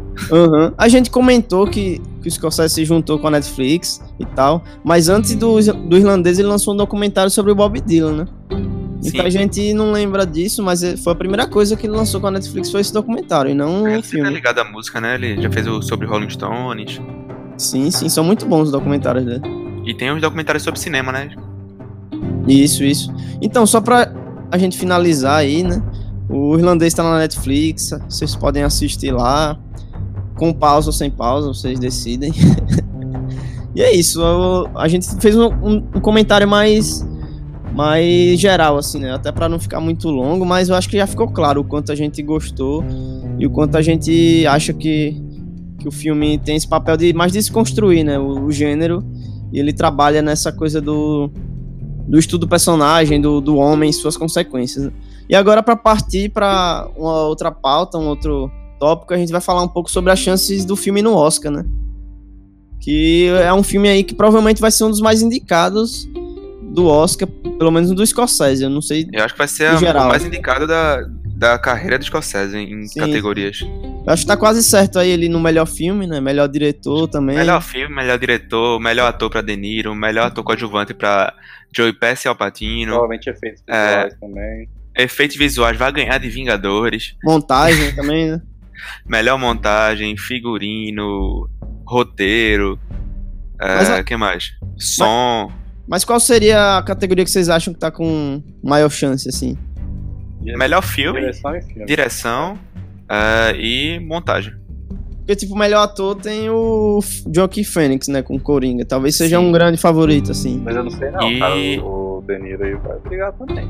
E eu acho que também com melhor, melhor efeito visual. E, tipo, o melhor coadjuvante tem o, o Brad Pitt, né, no, do, do Tarantino. Aí vai ficar a briga Bra- Brad Pitt, Al Pacino e talvez o Joe Pesci, né? Eu acho que vai estar o Joey Pesci e o Al Pacino, os dois juntos vão estar no filme. Pode, não sei se pode, pode? Pode. Pode sim. Pode. Uhum. Se puder, os dois. Agora vai ser lindo a disputa em- entre Vingadores e Irlandês nos efeitos visuais. E eu acho que ele também consegue uma, uma indicação de roteiro adaptado, né, por ser do... Não, o roteiro vai. Vai com certeza. Mas pra mim os mais fortes é filme, direção e montagem. E tem a design de produção, né, também, que por ser um filme passando em outra época e tal. Fotografia, eu acho que é o mais. que tem menos chance de. Acho, só não, acho que som também não chega a ser indicado, não. Trilha sonora pode ser. A trilha é muito boa. Aham. E é original, né, eu acho. É, acredito que sim. Mas ele usa muito, muitas músicas famosas, né? Muito. Não, usa, mas tô falando. A trilha original do filme é. É muito boa. É um filme que vai. Acho que vai chegar forte no Oscar. Talvez seja o, o grande. Com mais indicações, né? Aham. E é engraçado, né? Como, como esse ano a gente tem um. Vai, provavelmente vai ter é, Scorsese contra Tarantino, contra Bong Joon-ho. Quem mais? O Noah Baumbach. Então a galera forte aí, né? Eu também acho que, que esse ano aí vai ser, a, vai ser a disputa na categoria dos pesos pesados. Eu acho que o irlandês é o, é o- é o- vai ser o grande ganhador da noite. É, o filme que leva mais prêmios. Eu tô apostando aí também bastante em roteiro e montagem. Será que o Oscar vai conseguir meio que distribuir os prêmios é, entre o, o Parasita, o, o Era Uma Vez em Hollywood e o, e o Irlandês? Tipo, é uma tarefa bem difícil, porque esses são os três favoritos até o momento, né? Pra mim, roteiro. A original é Parasita, não tem. Não tem o que discutir. Sim, inclusive tem episódio sobre o Parasita aí, né? Você pode É, procurar e ouvir. E sobre guerra de streamers, né? Que a gente falou. Sim, Sobre sim, a é. Netflix. A gente comentou sobre o. Distribuição, etc. Aham. E sobre o local que o, o espaço, né? Que o Scorsese acabou ganhando. O papel da Netflix em tornar o- esse filme possível. Né? Ah, e tem outro filme da Netflix que vai estar, provavelmente é o Dois Papas, né? É, então. Do Meirelles. A gente tem que esperar ainda aí pra ver como é que vai ser a atuação do, também dos caras lá nos dois papas, né? Estavam dizendo que o, o Meirelles tá correndo por fora na categoria de direção também. E tem um, atores pesados também, né? né? É O Anthony filme. Hawkins. Então, é isso que eu tô pensando agora, cara. A gente não viu o Antônio Alves atuando ainda e pode ser que o cara chegue aí pra destruir também, né? Uhum. Eu, eu queria muito ver o, o Jojo Rabbit e o Taika concorrendo à melhor direção, só pra, só pra ver ele lá. Aham. E tem o, o História de Casamento, né? Que estreia agora no dia 6, né? Na Outro da Netflix. Isso. E tem, o- vai trazer o Adam Driver aí, né? Talvez o Adam Driver Rob seja um forte candidato ao, ao melhor ator, né? É, e a Scarlett como melhor atriz, né? Uhum. Então esse ano tá bem disputado aí. Sim. Mas o que o, eu- o meu medo de acabar acontecendo esse ano é ter um, tipo, o Joker acabar levando tudo, sabe? Não, cara, pode Não, ficar tranquilo. Ser o azarão que vai levar por ser um não filme- Vai, não vai, não. Por ser O aquele Dem- filme, aquele filme popular com audiência que tem aquela cara de, de filme indie, sabe? Ele, ele, tá, ele se propõe a ser um filme de, de quadrinho e tal, mas ao mesmo tempo ele é um filme que ganhou festival, não sei o quê. Então eu não ficaria surpreso se ele ganhasse alguma coisa não. O De Niro vai concorrer a melhor coadjuvante pelo Joker, pô. Em vez de ser melhor ator O pelo. meu, o, meu, o meu medo é o contrário, cara. O meu medo é o Joker ser menosprezado, sacou? Como tem a Eu disputa também acho que tem mais chance disso acontecer. de. Pô, Uhum. Eu não tenho medo disso, não. Eu espero que seja. Mas assim, Pô, o Joker não, não que é melhor isso, que eu nenhum acho- desses filmes que a gente falou. Tipo, ele não é melhor que o irlandês, ele não é melhor que o Parasita. E ainda tem o Lighthouse, né? Que eu- ninguém. Eu vi, mas. Eu não vi ainda com, com saiu Defoe e com Robert Pattinson. Pronto, o Robert Pattinson pra mim vai ser indicado a melhor ator também. Tem o Adam Sandler e um Conte James também, né? Ah, Talvez tenha chance, não sei. Mas é por vir no filme independente eu já acho mais difícil essa indicação aí. Mas eu acho que o Lighthouse tem chances na atuação. Oi, falando em, em atores, a gente a gente não teve a volta do Alpatino e do De Niro e, e não foi só no, no irlandês, né? Tem- a gente tem isso no Taran- do filme do Tarantino, era uma vez em Hollywood. A gente tem a, a participação do Alpatino lá, né? Sim, e tem verdade. o De Niro no, no Joker, né? No Coringa, né? Eu acho, eu acho que corre mais risco aí do, do, do Coringa ser menosprezado do que, do que roubar prêmio de, outro, de outros filmes. E eu acho que seria importante, cara, é, começar a encarar um filme baseado mesmo em heróis, sendo que feito com, com a cabeça do cinema não voltado para o gênero e, e poder premiar e poder premiar esse gênero, sacou? De filme sem culpa. Eu, Seria o que aconteceu com o Pantera Negra, né? Naquele ano. sim, sim, exatamente. Mas o Pantera Negra tem muita cara de quadrinho ainda. A galera ficou meio. É, não sei se a gente vai premiar. Mas ainda Sei. ganhou o prêmio, né? O, acho que foi melhor Foi o melhor, direção de arte, o melhor figurino. melhor figurino, melhor figurino. Mas assim, eu, eu não acho, eu não acho que o Coringa tem chance de ganhar alguma coisa.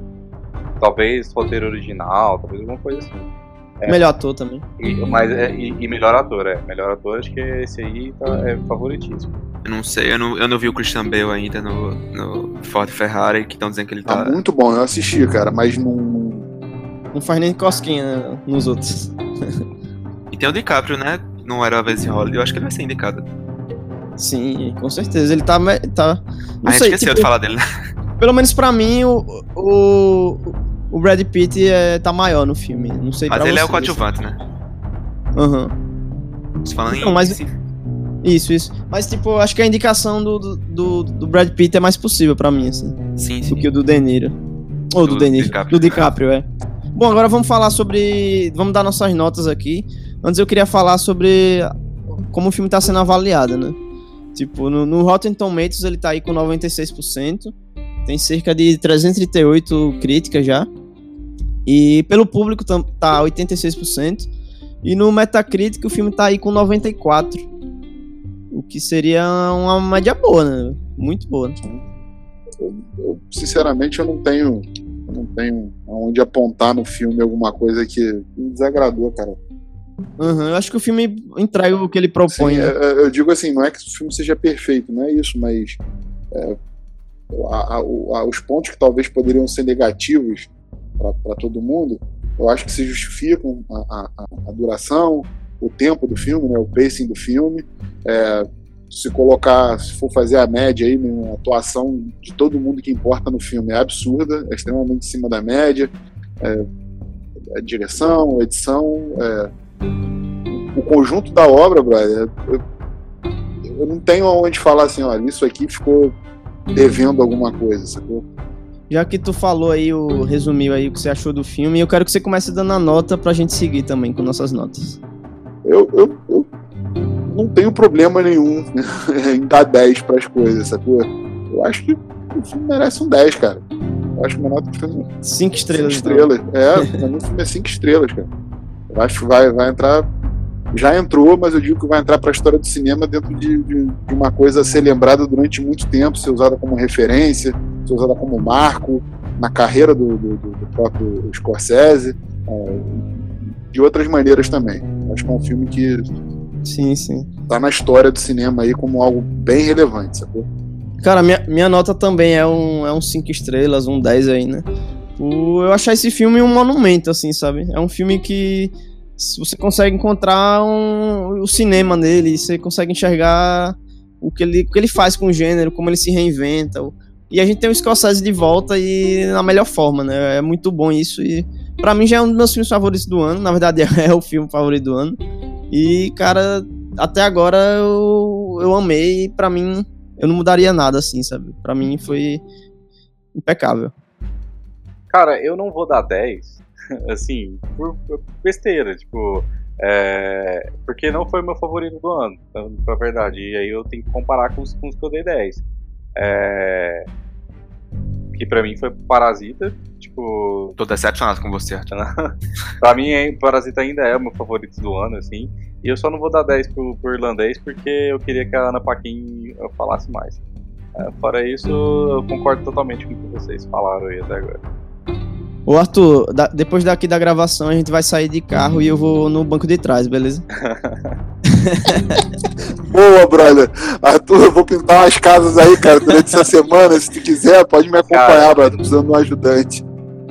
Eu só queria dizer que tem que ter. Não, mas sua nota é boa, eu carro, tô zoando, Tem eu tô zoando. no carro. beleza. Não, mas É. é, uma, é uma boa, é uma boa nota, eu tô zoando, tô zoando. A minha. A minha nota é 10, 100, 5 estrelas. A nota que o Scorsese quiser, eu dou. É o meu filme favorito do ano junto com Parasita. Perfeito, perfeito. Então o filme fica aí com uma média muito boa. Acho que a, a maior média que a gente deu até agora, né? Dos filmes que a gente avaliou. Eu acho que o ouvinte já deve estar me, achando- me vendo como bonzinho, porque ou eu dei 4,5 ou 5 até agora dos filmes que a gente comentou aqui. Pô, Mas é porque, cara, a gente, tá, a gente só tá pegando ultimamente, esse, esse final de ano, a gente só tá comentando filme. É isso que eu ia bom, falar. né? Esse Então- ano, esse ano tá, tá bom de dar nota. Esse ano tá, tá dando gosto de A dar galera- nota. a safra, a safra A foi safra boa esse boa. a ano. galera que tá ouvindo o programa aí se prepara então, porque semana que vem a gente vai falar de Piranha Conda. E aí, só pra diminuir o nível. pra quebrar o gelo aí, né? massa, massa. Então, só- só- antes de finalizar, eu queria é, aquele velho quadro, né? Que é, seria notícias da semana, mas eu não sei se a gente vai trazer várias. Eu vou acabar trazendo uma, porque não tem como a gente não deixar de comentar, porque é no mínimo curioso e parece que saiu do sensacionalista, porque é assim, né? O, é, o Bolsonaro falou, acusou o DiCaprio. Os caras já entenderam aí. O Bolsonaro acusou o DiCaprio de. Queimar de, a Amazônia. Queimar a Amazônia, né? E, e de que forma que seria isso? Porque o DiCaprio doou cerca de 5 milhões, se eu não me engano, de dólares. É, pra ajudar. 500 mil, né? Pra ajudar na, na, na preservação da Amazônia e tal. E o, o, o, que o Bolsonaro quis acusar ele é que esse dinheiro tava indo pra ONG, né?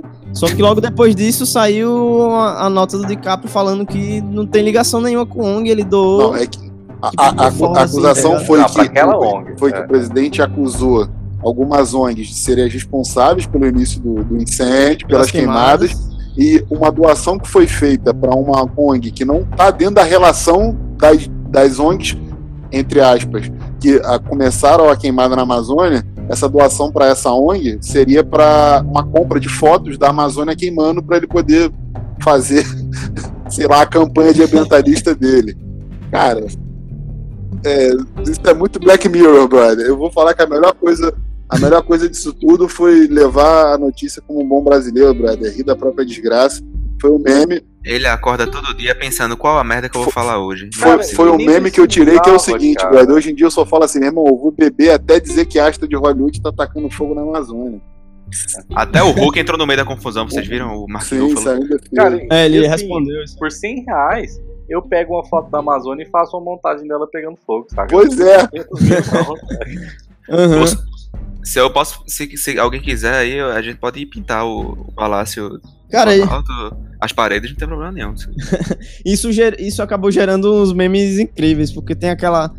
Tem o, a foto do DiCaprio no filme do, do Tarantino, né? Com lança-chamas. Trocaram pra madeira de piroca. na Amazônia. Vocês viram? vi, vi, vi. Cara, não tem como não comentar isso, velho. Então, essa vai ser a única notícia que a gente vai trazer, porque depois dessa não tem nada como comentar mais nada. Vai né? ver que esse é o próximo filme dos Scorsese. É, é, é, tem um negócio acho que, que isso com... vai relacionar com, com Floresta, próximo filme. Será que é isso? Será que é um, um, um publish? Isso aí é um, uma publicidade? Eu não duvido de nada. Fechou uma parceria com o Bolsonaro aí pra lançar o próximo filme, será? Meu Deus do céu.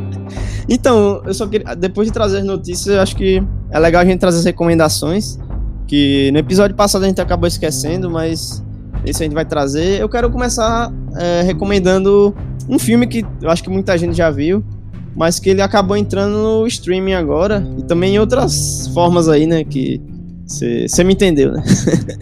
que é o Caio Bacurau. Bem, né? né, Caio? Sim, sim.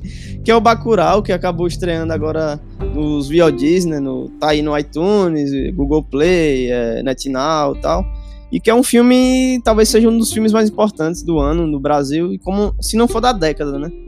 Filme aí ganhador de Cannes, do prêmio do júri, e que tá, cara, tá em, a, movimentação que esse filme fez em termos de bilheteria, boca a boca e tal, a, virou uma febre, né? Tipo, aquela, a velha frase do você já, você já viu Bacurau, né?